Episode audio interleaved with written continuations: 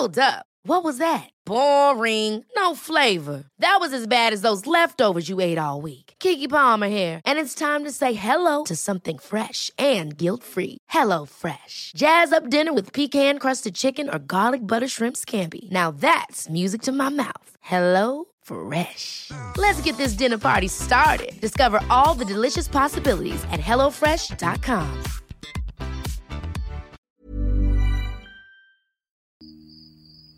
Тили-тили бом, закрой глаза скорее.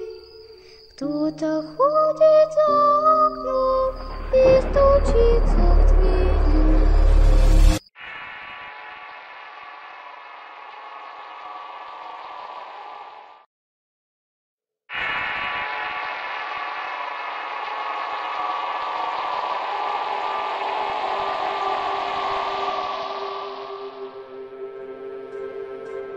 Soy de un rancho del estado de Río Verde llamado Ojo de Agua de Solano. Tenía 10 años cuando un día fui a un nacimiento de agua cercano al rancho acompañado de tres de mis primos. Íbamos con la intención de bañarnos y recuerdo que serían como las 8 o las 9 de la noche. Cuando por fin llegamos al lugar solo estaba iluminado por la luz de la luna, y a lo lejos se podía ver la figura de una mujer. Cuando nos disponíamos a meternos dijimos que ahí venía seguramente a meterse al agua, pero al acercarse más esta mujer vestía de negro y traía un gran rebozo. Como es costumbre, yo me acerqué para preguntarle si quería que calara agua más limpia para ella. Pero por más que me acercaba para ver su cara no podía verla. Ella solamente estiró su brazo para darme una cubeta, y al devolvérsela llena de agua le volví a preguntar. ¿No se le hace pesada la cubeta? Y solo asintiendo con la cabeza me dijo que no. Así que agarró un palo que llevaba, puso una cubeta en cada lado y así se la llevó. Cuando agarró camino decidimos meternos a bañar, pero al quitarme la camiseta volteé a ver a la señora, y esta de un momento a otro ya no estaba. Le pregunté a mis primos que para dónde se había ido la señora, a lo que uno de ellos me contestó de que iba por allá y que mirara. Esta señora lleva como que hace una milla habiendo transcurrido apenas unos 10 segundos de su partida. Era algo imposible. ¿Cómo puede ir hasta allá? dijo uno de mis primos. Mientras que el otro bromeando dijo que era un fantasma. Ya cuando salimos del agua se escuchó un grito tan estruendoso que todos los perros cercanos empezaron a aullar de inmediato. Nosotros nos fuimos corriendo de ahí y llegamos a la casa rápidamente. Al llegar nuestra tía nos preguntó que por qué estábamos así y le dijimos que habíamos escuchado un lamento en el río. Mi abuelo intervino y nos dijo que debió haber sido la bruja de la huerta del cerro, y yo solo le dije que le había ayudado a sacar un poco de agua. Solo le pedí que me acompañara a mi casa porque en un árbol de manzanillas estaba una lechuza gritando. Luego de eso no volvimos a bañarnos en el monte en las noches.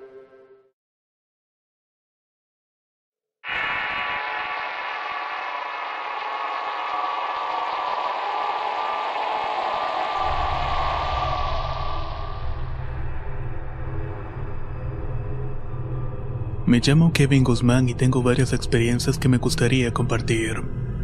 Este relato sucedió en la casa donde mi madre vivió su niñez en el Bajo de Mora en Puriscal, San José, Costa Rica.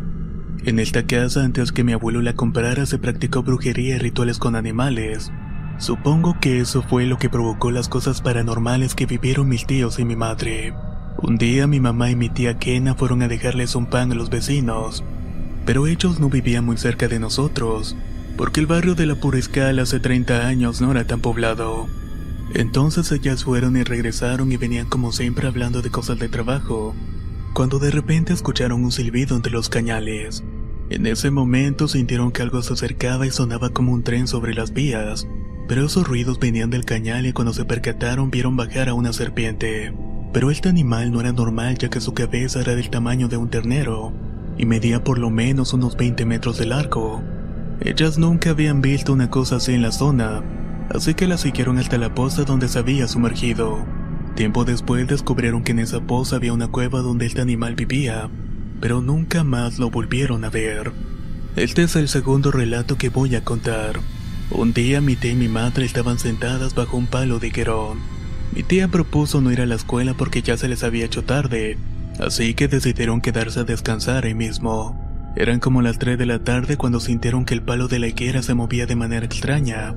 No parecía que fuera el viento, sino más bien parecía que alguien lo estaba meciendo a propósito. Al intentar buscar la causa del movimiento, vieron en las ramas una cabeza que se estaba asomando.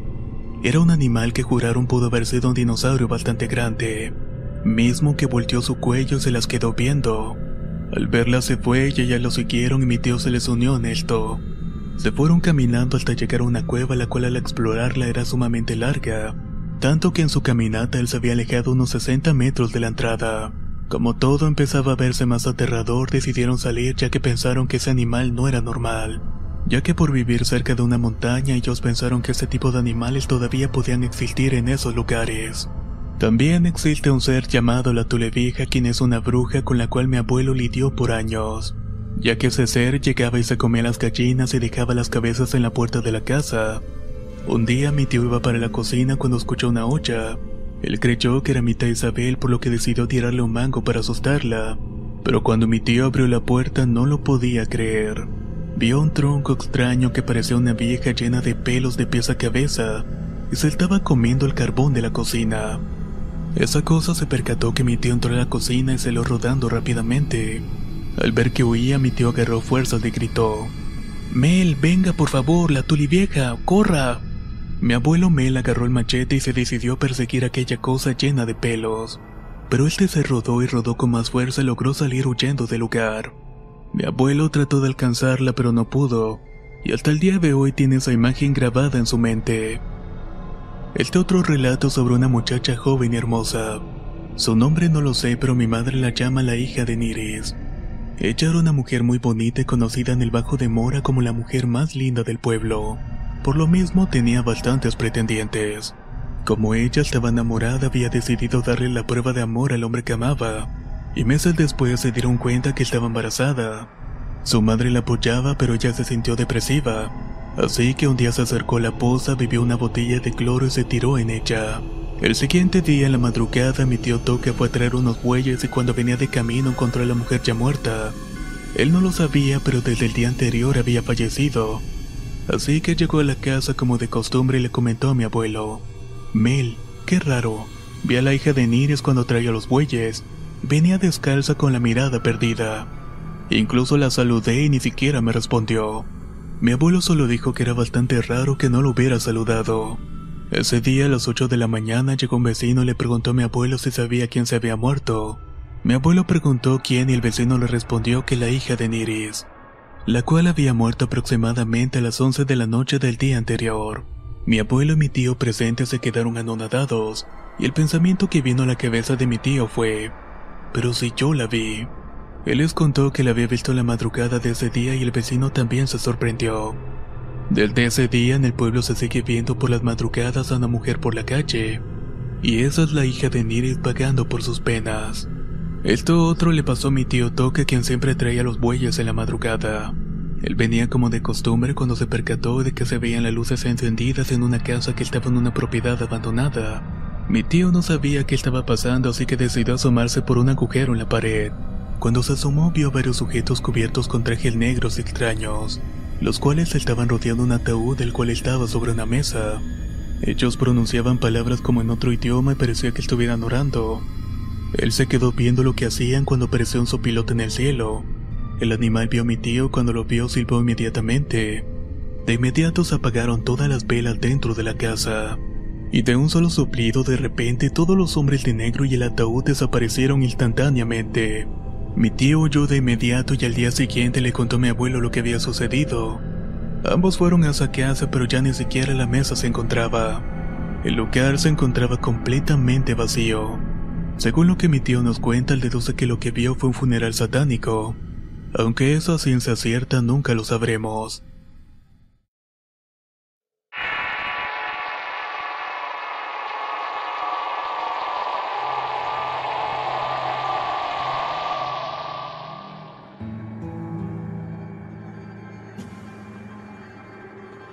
Hace mucho tiempo en un lejano pueblo del estado de Tabasco se encontraba pescando tranquilamente por la madrugada un tío de mi bisabuelo y sus dos hijos. Habían tirado sus cordeles en una parte del río poco caudalosa a las afueras del pueblo, la cual se encontraba debajo de un viejo puente. Llevaban como dos horas ahí y habían pescado muy poco, solo unas cuantas sardinas y mojarras. Ya pasado el tiempo la temperatura comenzó a bajar muy rápidamente, Los grillos en el monte de las orillas poco a poco comenzaron a guardar silencio, y sus tres caballos empezaron a desesperarse e intentar soltarse de donde estaban atados. Se empezaron a escuchar ruidos raros y fuertes arriba del puente. Pareciera como si las maderas estuvieran quebrando y alguien las azotara fuertemente. Mientras los caballos seguían relinchando con fuerza y querían escaparse. Los tres hombres eran valientes y de carácter fuerte, pero aún así empezaron a preocuparse y recogieron sus cordeles rápidamente. Justo cuando comenzaban a tomar los pescados para desatar sus caballos e irse de inmediato del lugar, escucharon un fuerte grito proveniente de arriba del puente. Era la llorona, pensaron. Y como la voz se escuchó bastante cerca, sabían que tenían una oportunidad. Así que desataron y montaron sus caballos y corrieron a todo galope. El padre de ellos iba detrás de sus dos hijos gritando y apurándolos. De repente escucharon nuevamente el estremecedor grito pero esta vez se escuchaba bastante lejano. Todo indicaba que estaba bastante cerca de ellos. El padre escuchó ruidos muy fuertes detrás de él y sabía que los estaba siguiendo y los quería atrapar. Su caballo empezó a correr con una velocidad descomunal repasando fácilmente a sus hijos. De esta manera llegaron todos rápidamente a una bodega de madera ya a las orillas del pueblo. La puerta se encontraba abierta y entraron violentamente cerrándola y atrancándola con lo que tenían a la mano. Ahí volvieron a escuchar nuevamente el grito lejano y tomaron machete y otras herramientas que tenían. Los dos hijos no pudieron evitar asomarse por las rendijas de la choza, y al hacerlos la vieron con sus ropas viejas rotas y sucias y sus cabellos largos que le cubrían el rostro. Parecía que flotaba mientras iba avanzando y no tenía claro si caminaba, corría, pero hacía movimientos muy rápidos. Todo esto mientras iba avanzando flotando. Uno de ellos no pudo soportar ver tal aparición y empezó a orar rápidamente entre lágrimas y temblores. Entonces la llorona volteó enseguida a la choza de madera y se acercó. Su rostro era realmente espantoso. Era como una cara de caballo desfigurado entre negro y grisáceo. Sus ojos negros transmitían terror y además de todo esto abría la boca como si se o quisiera hablar. Era realmente perturbador el verla, aunque ella no logró verlos directamente. Más bien los estaba buscando como olfateándolos. Y de un momento a otro desapareció y después de unas horas cuando regresó la calma los tres hombres salieron de la choza muy alerta. Montaron sus caballos y corrieron a toda prisa. Llegaron a casa de su padre donde sus esposas los esperaban muy preocupados, ya que habían tardado demasiado. Estaban ya pensando en ir a buscarlos ya que estaba a punto de amanecer. Los tres contaron todos los detalles de lo sucedido a las familias. Inmediatamente cayeron con una fuerte fiebre en la cama. Y después de pocas horas de agonía, lamentablemente los tres perdieron la vida casi al mismo tiempo. Cuando la ayuda médica llegó era demasiado tarde. Días después sus caballos también murieron ya que habían dejado de comer y siempre se escuchaban relinchar desesperados por la noche. Después del sepelio, las tres viudas contaron amigos y familiares todo lo que había pasado. Todos oían asombrados porque nunca se había escuchado de algo similar en la región y afortunadamente nunca volvió a ocurrir. Pero esos tres desafortunados tuvieron la desgracia de toparse con un demonio demasiado fuerte. Ese espíritu consiguió de alguna manera salirse con la suya, ya que parecía que habían podido escapar, pero al final de todo la llorona se lo llevó.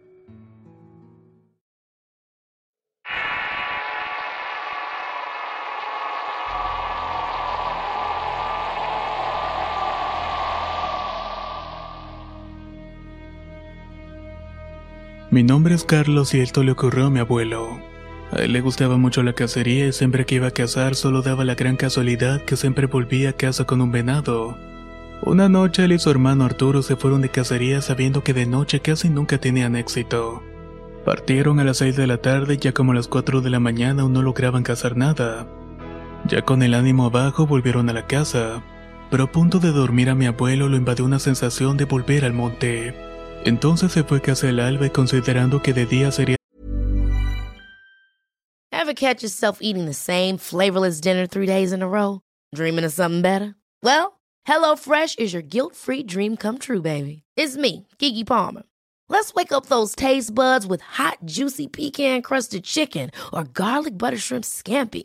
Mm. Hello Fresh. Stop dreaming of all the delicious possibilities and dig in at HelloFresh.com. Let's get this dinner party started.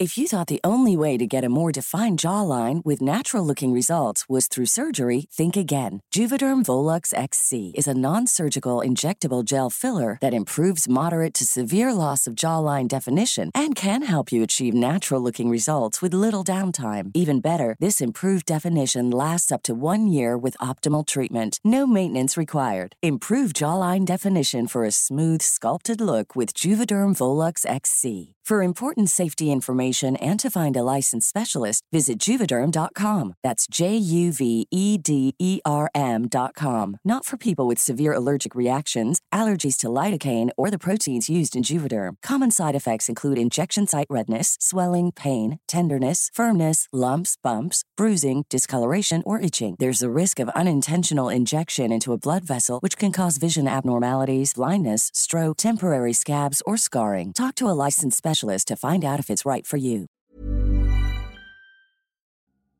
La primavera está aquí, así que es el mejor momento para sacar lo viejo de la rutina y vivir nuevas experiencias, entre ellas nuestros estrenos de terror. Y hasta una nueva manera de obtener dinero con tus compras gracias a iBota. iBota es una app que puedes descargar totalmente gratis y que te da la mayor cantidad de dinero en efectivo en cientos de artículos y marcas no solo las botanas que disfrutas mientras nos escuchas. Olvídate de otras apps que son igual que brujos charlatanes y solamente te dan puntos fantasmas. Con iBotas simplemente agrega tus ofertas a la aplicación y obtén dinero real que podrás transferir a tu cuenta bancaria, PayPal o tarjeta de regalo.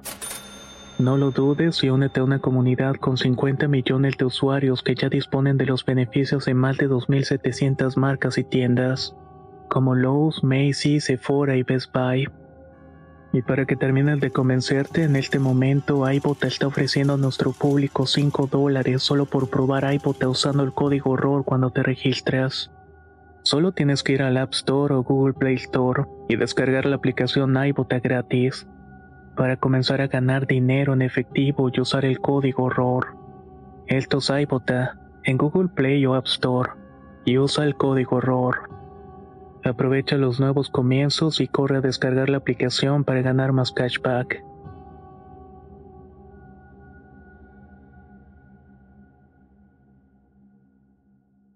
Es difícil de cazar ya que los animales sienten el movimiento y huyen. Se adentró en el monte y a los pocos metros vio un ciervo bastante grande. Era tan asombroso el espécimen que se quedó asombrado.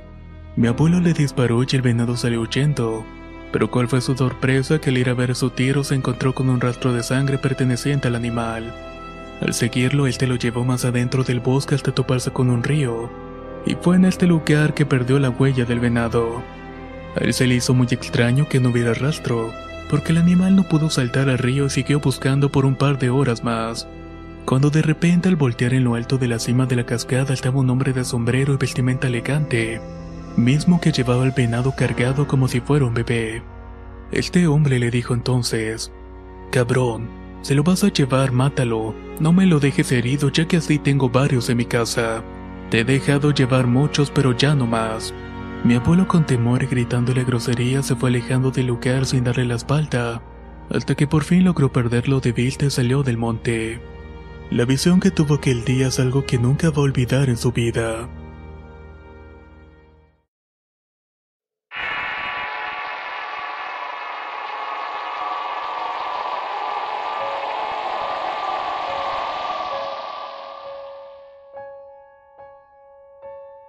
Todo comienza con mi bisabuelo Miguel y mi bisabuela Marina. Ellos cuando se casaron pusieron un puesto en el famoso parque de Chapultepec. Les iba muy bien pero cerraba muy noche y siempre terminaban cansados. Un día les tocó ser los últimos en cerrar pero como mi abuelo estaba muy cansado se fue primero. Y por esto mismo le tocó cruzar el lago completamente solo y en la oscuridad. Ya iba caminando cuando vio una mujer desnuda bañándose. Primero pensó que era su cansancio y que solamente se lo estaba imaginando. Se talló los ojos y la siguió viendo, pero esta vez se iba acercando. Él cuenta que se le acercó hasta el punto de tocarle el hombro, y cuando esta volteó, mi abuelo vio horrorizado como la mujer tenía la cabeza de caballo. Al ver esto, él corrió lo más rápido que pudo hasta llegar a la casa. Pero al cerrar la puerta escuchó relinchar de un caballo y lo único que pudo hacer fue ponerse a rezar. De repente aquella mujer le dijo que no iba a servir para nada Mi abuelo se asustó tanto que se desmayó y al llegar mi abuela lo encontró tirado en el suelo. Cuando reaccionó y le contó todo y ella le dijo, Ya ves, ¿para qué andas de mirón? Desde ese día mi abuelo nunca volvió a cerrar tan tarde. En la actualidad aún tenemos aquel puesto, pero se cuenta que a la fecha esa mujer se ha llevado más de 10 hombres.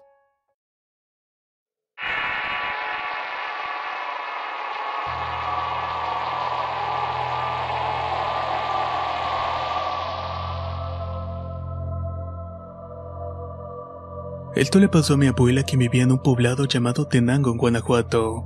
Cuando ya era joven solía reunirse con una amiga en un pueblo cercano a Tenango.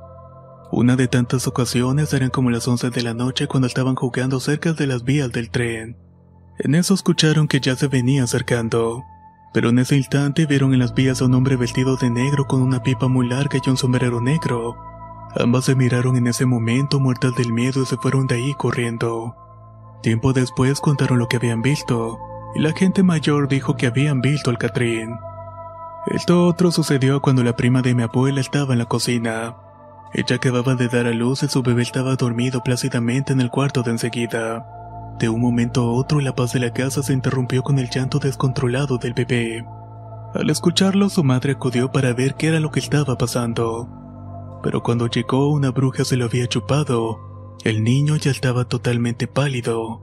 Ante la mirada de horror de su madre en ese instante se escuchó el aletear de unos guajolotes en el techo de la casa. Créanlo o no, estas cosas sí ocurrieron.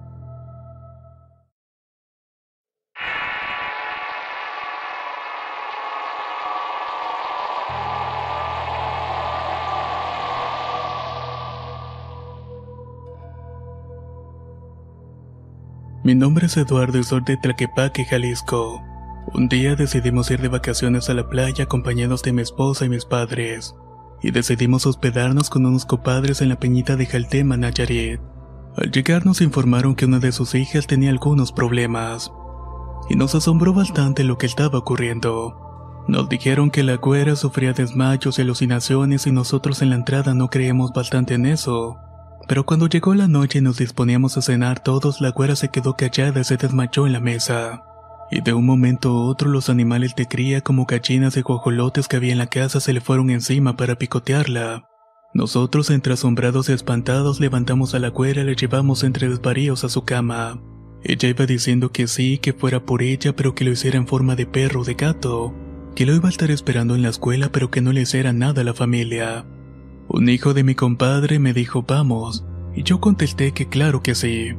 Me dio un rifle y él tomó una pistola y nos dirigimos a cierta escuela la cual estaba como unos 15 minutos. Yo tomé mi camioneta que al llegar me dijo mi amigo, bájame, aquí te das la vuelta a la escuela y te espero aquí.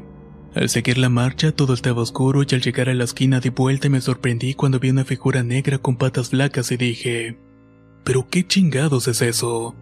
Al acercarme se dio la vuelta enseñándome su rostro con unos ojos rojos casi como el fuego, así como un hocico bastante grande. Yo tomé mi arma y al apuntarle esa cosa desapareció. Les juro que nunca había sentido tanto miedo, ya que en ese momento comprendí que existen los demonios.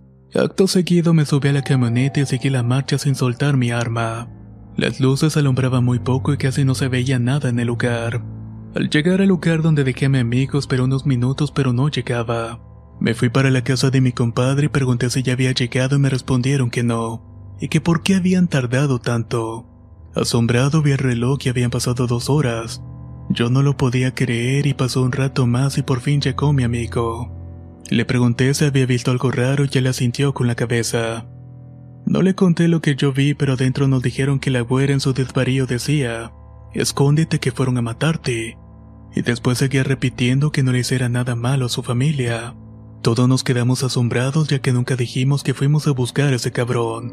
Mi comadre nos ofreció un café y al estar en la cocina empezamos a escuchar rasguños en el tejado. Fue entonces que se me ocurrió cambiar a la cuera de cama y ponerle una cruz debajo del colchón.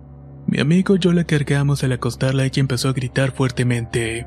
Saquen la cruz debajo del colchón que me está lastimando pero nosotros nunca dijimos ni comentamos nada sobre la cruz.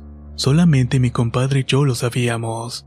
Ella gritaba y se quería levantar y llegó a tal grado que mi amigo y yo tuvimos que subirnos arriba de ella. pero aún así con nosotros dos arriba era bastante fuerte. Ya muy asustados quitamos la cruz debajo de la cama, y solamente así se calmó y empezó a descansar un poco. Le dije a mi compadre que fuéramos a Tlaquepaque por un curandero porque su hija estaba dañada por el demonio. De repente cuando le dije eso los perros empezaron a aullar y de nuevo se escucharon rasguños en el techo. Entonces agarramos las armas y con temor nos asomamos, y vimos cruzar en la oscuridad de la noche una sombra negra de un perro bastante grande y flaco. Yo le disparé y rápidamente salimos a ver si le había dado, pero no se veía nada por ningún lugar. Solamente se alcanzaba a percibir un olor a podrido. Después de buscar un rato regresamos a la casa y minutos más tarde la güera despertó preguntando qué era lo que había pasado. Nosotros callamos y solo le dijimos que había quedado profundamente dormida. El día siguiente se vino con nosotros mi compadre, mi comadre y la cuera rumbo a Tlaquepaque. Llegamos ya a oscuras y nos dirigimos a la casa del curandero. Le comenté todo lo que había pasado y él me dijo, Mira muchacho, es muy de noche así que mejor vengan en la mañana, porque a esta hora hay muchos espíritus malos. Ahorita voy a rezar por ella para que vaya a descansar, pero mañana tráemela muy temprano. Entonces ya entrada la noche nos regresamos a mi casa y en la mañana siguiente volvimos con el curandero. Al entrar nos dijo que nos sentáramos y que ella se sentara en tal lugar. Tenía ya un círculo en el piso y una silla en medio donde sentó a la güera.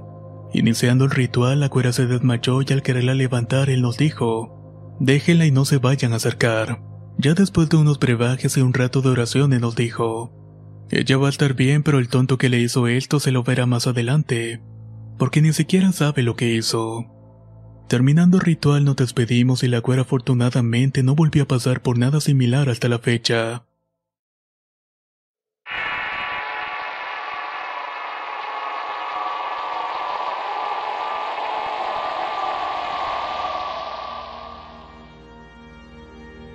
Esta historia me la contó mi abuelo Julio. Nosotros vivíamos en un poblado llamado el Ingenio Cañero Álvaro Obregón en la ciudad de Chetumal, Quintana Roo. Y en ese tiempo yo tenía la edad de tres años. Como era costumbre, mi abuelo siempre se levantaba a trabajar a las 3 de la mañana, ya que tenía que ir a un poblado próximo a un camión el cual pasaba a las 4 de la mañana. Él se dedicaba a la cacería y debo mencionar que en ese poblado y en ese tiempo había muchas matanzas de gente, era muy común que por cualquier cosa se agarraran a machetazos, tanto así que decían que el diablo o algo maligno andaba suelto en ese poblado. Mi abuelo siempre llevaba en su morral muchos cuchillos afilados por lo mismo de su oficio. Un día antes del Día de Muertos mi abuela le dijo, Viejo, no vayas a trabajar mañana, siento que algo malo va a pasar. Se pusieron a discutir algo en lengua maya pero al final se fue. Él pasó por el mismo camino de siempre, pero dice que la madrugada era más oscura. Pero cuando iba por el camino de tierra vio que dentro del zacatal algo se movía frenéticamente. Era algo de gran tamaño y al estar acostumbrado a los animales grandes, sacó sin temer su cuchillo pensando que sería un toro suelto que venía entre zacate. Pero no. La sorpresa que se llevó fue que salió un perro pastor alemán dentro del monte, que lo miraba con ojos rojos y espuma por la boca. Mi abuelo pensó que tenía rabia así que se alejó del animal lo más rápido que pudo sin darle la espalda. Cuando de pronto el perro le dijo, Julio, no corras. Veo que tienes carencias en tu hogar y creo que me puedes ayudar. Y yo también te puedo ayudar a ti. Te puedo dar muchas riquezas a cambio de tu alma. Mi abuelo se persignó y solamente dijo Dios mío. Y el perro le dijo que no mencionara eso otra vez o lo haría sufrir bastante. Mi abuelo se hincó y empezó a rezar todo lo que sabía ya que era bastante católico. El animal este brincó sobre él y lo rasguñó el pecho y la panza, dejándole las marcas de sus grandes garras. Hecho eso, la bestia después desapareció entre el monte. Finalmente, casi al amanecer, a mi abuelo lo encontraron los vecinos acurrucado bajo un árbol. Estaba temblando de miedo cuando lo hallaron. De ahí nos salimos de ese pueblo porque pasaban cosas muy extrañas.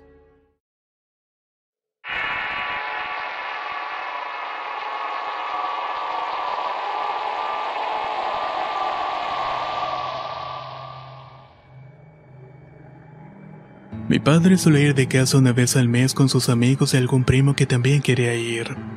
Normalmente buscaban un campo de algún conocido para no tener problemas. Una vez que fueron de casa les dieron las llaves de una finca y se encaminaron al lugar. En ese tiempo el maizal estaba muy alto, tanto que por lo que me contó parecía un laberinto. Luego de caminar un largo tramo llegaron a un descampado como a eso de las 2 de la madrugada. Ahí tomaron un descanso con un fermet con Coca-Cola y unos cigarrillos. Al cabo de unos minutos el amigo de mi padre le dijo, Vamos los seis en fila maizal que vio unos ojos que brillan. Creo que es una corzuela. Inmediatamente todos se fueron corriendo, se pusieron en fila y pasaron por el maizal. Pero entonces la linterna se les apagó y ya no tenían más que esa inmensa oscuridad de la noche. Pero eso no los detuvo y continuaron caminando. Mi padre iba al último y al pasar unos metros les dijo a todos, volvamos pero vayan con la cabeza agachada y lo más rápido que puedan. Empezaron a salir del maizal y cuando lo lograron corriendo hasta el auto se fueron del lugar. En el camino un amigo le preguntó a mi papá qué era lo que había pasado y por qué quería salir tan rápido del sitio. Y no solo mi padre sino todos los demás presentes le dijeron, había un hombre de blanco sin cabeza caminando a nuestro par pero por medio del maizal. A todo esto el hombre que preguntó era el que iba primero y fue el único que no lo vio. Luego hubo un momento de silencio y el mismo hombre que preguntó le dijo, ¿y si ya lo habían visto anteriormente por qué no corrieron antes? Y mi padre le dijo que tenía una escopeta en las manos cuando le dije que nos fuéramos. Esa cosa simplemente se perdió en el maizal. Pero si les hubiera disparado, ¿qué hubiera ocurrido?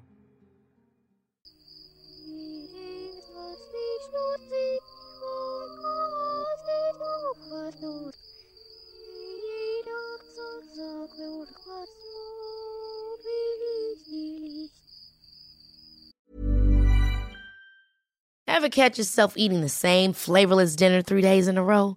Dreaming of something better? Well, HelloFresh is your guilt-free dream come true, baby. It's me, Kiki Palmer. Let's wake up those taste buds with hot, juicy pecan-crusted chicken or garlic butter shrimp scampi. Mm. Hello Fresh. Stop dreaming of all the delicious possibilities and dig in at HelloFresh.com. Let's get this dinner party started. Hey, folks, I'm Mark Marin from the WTF Podcast, and this episode is brought to you by Kleenex Ultra Soft Tissues, your ally to help tackle your allergy symptoms this season. I love the change of seasons, but nobody loves pollen and all those other things floating in the air that make you sneeze during this nice weather. Kleenex Ultra Soft Tissues are hypoallergenic and allergist approved, so fight back against watery eyes and runny noses without worrying about irritating your skin. For this allergy season, grab Kleenex and face allergies head on.